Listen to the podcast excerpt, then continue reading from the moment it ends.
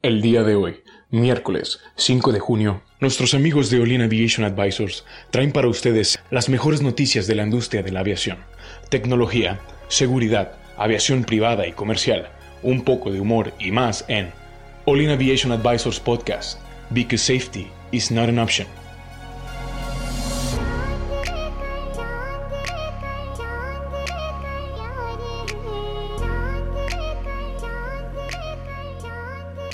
Muy buenos días, gracias por acompañarnos en una emisión más de All In Aviation Advisors, episodio 3, temporada 2, amigos. Hoy estoy eh, con mi amigo Adrián. Hola, ¿cómo estás, Héctor? Cristian, mucho gusto estar aquí otra vez con ustedes, dando las noticias así de, la, de esta nueva temporada 2. Espero que les esté gustando. Sí, igualmente, gracias por acompañarnos. Este es nuestro tercer episodio de la temporada 2. Eh, en este episodio les vamos a platicar cosas impresionantes de KLM, esta aerolínea eh, holandesa, que bueno, pues como nos platicaba Adrián antes de entrar, eh, está cumpliendo, ¿qué? ¿100 el, años? El 7 de octubre cumplen 100 años esta aerolínea. Creo que es la, la aerolínea más vieja la, eh, que, que, que está ahorita en pie todavía. No sé si fue la primera, no estoy seguro, pero estoy 90% seguro de que es, es, la primera aerolínea, aerolínea que se creó. Pero bueno, lo interesante es que KLM está invirtiendo fuertemente en, la, en, en combustibles sostenibles, o sea, sustentables, perdón, quise decir. Entonces, es la primera compañía aerolínea que está invirtiendo fuertemente este, para poder ayudar a la, al mundo de manera ecológica a, pues, a ser más sustentable. Claro, y se alinea a lo de Corsia, ¿no? Correcto, eh, es que al final va a alinear lo mismo, o sea, lo que está buscando KLM es reducir su, eh, su cantidad de gases de efecto invernadero. Eh, con esta nueva, con este biocombustible que está utilizando, eh, espera ellos reducir, eh, si no estoy mal por ahí, vimos un 70%. Sí. Está, están buscando ellos reducir un 70% su producción de, gas, de, de, gases de efecto invernadero de, de, CO2. Y pues definitivamente, como lo menciona sector, va bien alineado al tema de Corsia, donde tú en lugar de estar generando y tener que pagar tu huella de carbón en bonos de carbono, vas a tener que estar eh, pues buscando alternativas que mantengan la eficiencia operativa pero sin que contaminen más. Sí. Bueno, eh, la nota explica más o menos qué, en qué consiste este combustible. Me parece que se hace con, con aceite. Sí, estaban diciendo que el tipo de, de aceites que usan así de, de cocina, sí, así, cocina. O sea, que, que, se pueden reutilizar Ajá. o bueno, modificar para que puedan usarse Ajá. en un motor y de luego, reacción. También viene algo de que, o sea, se utiliza eso y además creo que hidrógeno. Y el Ahí hidrógeno venía, es, creo, es, es, es, creo que ahí venía. No me sorprendería si sí, ¿eh? O sea, el hidrógeno. Sí, necesitas, necesitas, más power, o sea, no nada más con aceite de cocina, porque sí, sí en la nota que, que estamos viendo dice que puede reducir las emisiones de CO2 en un 70% comparado con el queroseno fósil Sí. y comparado con el uso de aceite de cocina en un 80%. Es que imagínate, si es una de las aerolíneas más grandes que hay en el mundo, siendo líder en este tipo de, de situaciones de, de, área sustentable, porque están ahorrando, bueno, están consumiendo al año 750 mil toneladas métricas de combustible. Imagínate, reducir eso un 70% es, es demasiado, sí, o sea, ¿no? sobre todo en costos. ¿no?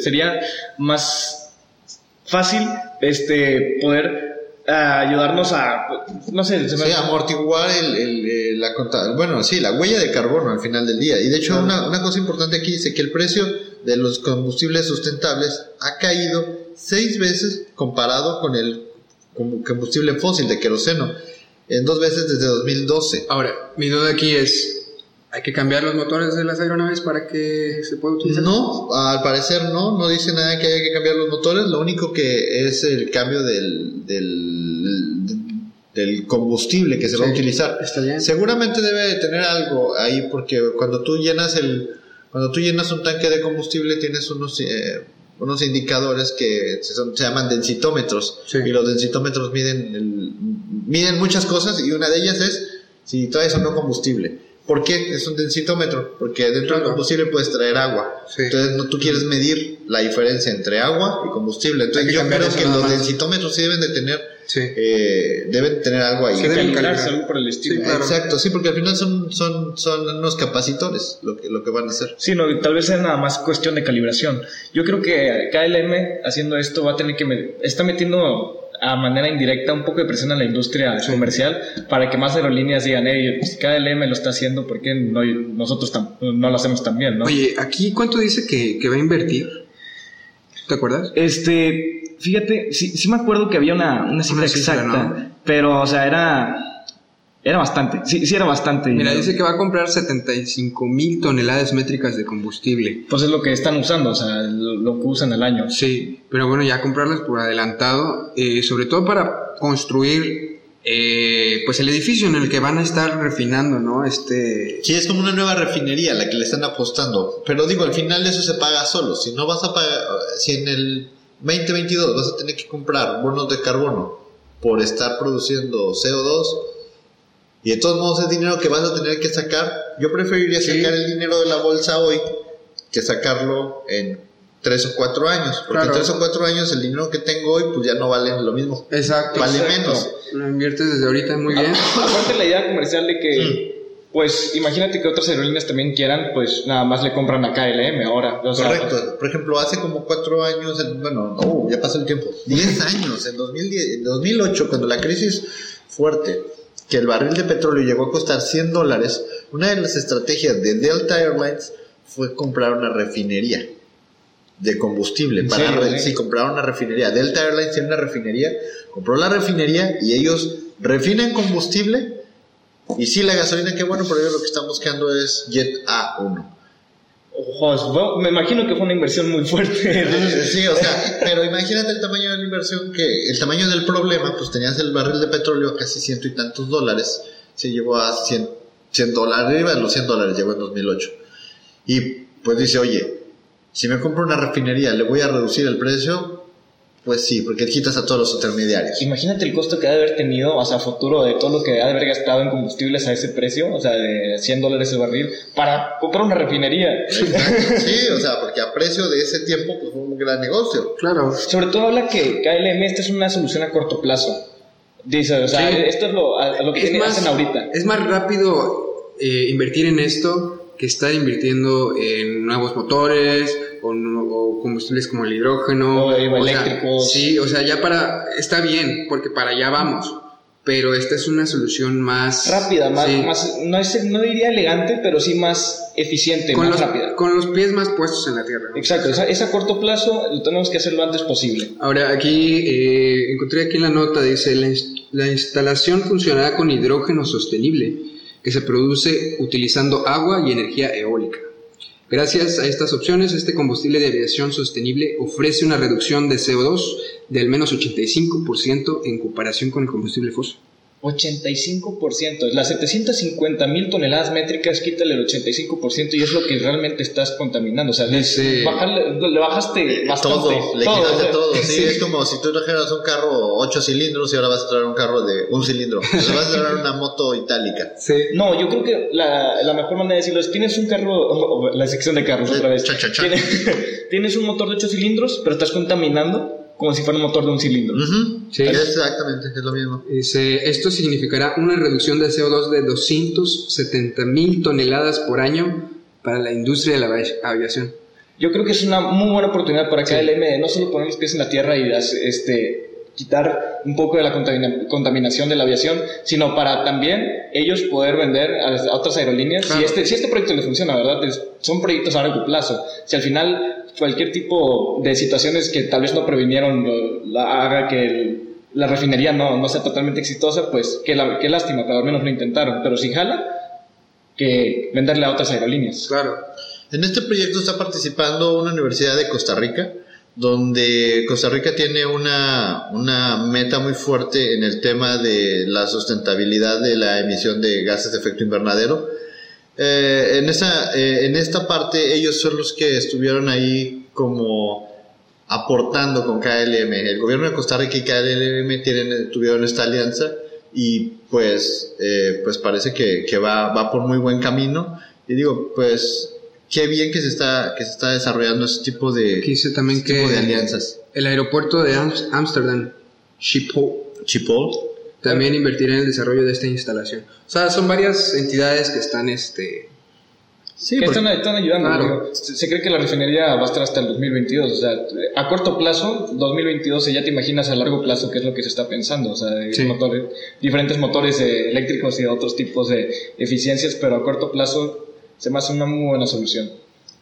Pues, pues muy bien, creo que vamos a tener que, vamos a ver cómo evoluciona esta, esta noticia y eh, no sé, ¿se acuerdan que platicábamos un poco, no sé si se acuerdan del, del tema de las, eh, de la biomasa, ¿no? De la biomasa, sí, de las algas que se pueden convertir en. en- Sí, del sargazo. del El sargazo. sargazo, exactamente. O sea, que a lo mejor pues es una solución también. Digo, aquí eh, KLM está optando por este por co- combustible hecho de aceite de comida, ¿no? Oye, es que puedes sacar aceite, por ejemplo, hay aceite de coco, hay aceite, aceite de algas. aceite de algas, o sea, sí, ahí hace- puedes sacarle aceite a todo. No, sobre todo es el aceite que usan punto en la cocina. Cuando lo tiran al fregadero, o sea, es, es aceite para quitarlo del, del sistema ahí de drenaje. De Es, un, drenaje. es un show, es un rollo, entonces tal vez tener que, otro tipo de contenedores de que, oye, tira tu aceite acá y nosotros lo convertimos en combustible. Pues es que debería estar penado. Es que o de hecho sí se vende. La, la o sea, gente, en la, gente, la gente no deberíamos de tirar, al menos yo en mi casa, yo no tiro el aceite al agua. Bueno, yo- nosotros- yo, yo- nosotros, yo- pero- yo la pongo en una botellita y cierro la botellita y si no hay botellita, junto el otro aceite hasta que tenga una botellita, o sea, pero, pero debería, debería de ser cárcel para el que hace eso, porque Sí. no se puede, no se No, puede sí se separar. vende. O sea, de hecho, eh, restaurantes como McDonald's y todo eso sí venden su aceite. o sea, Sí, es que pues, Homero Simpson lo hacía, ¿no?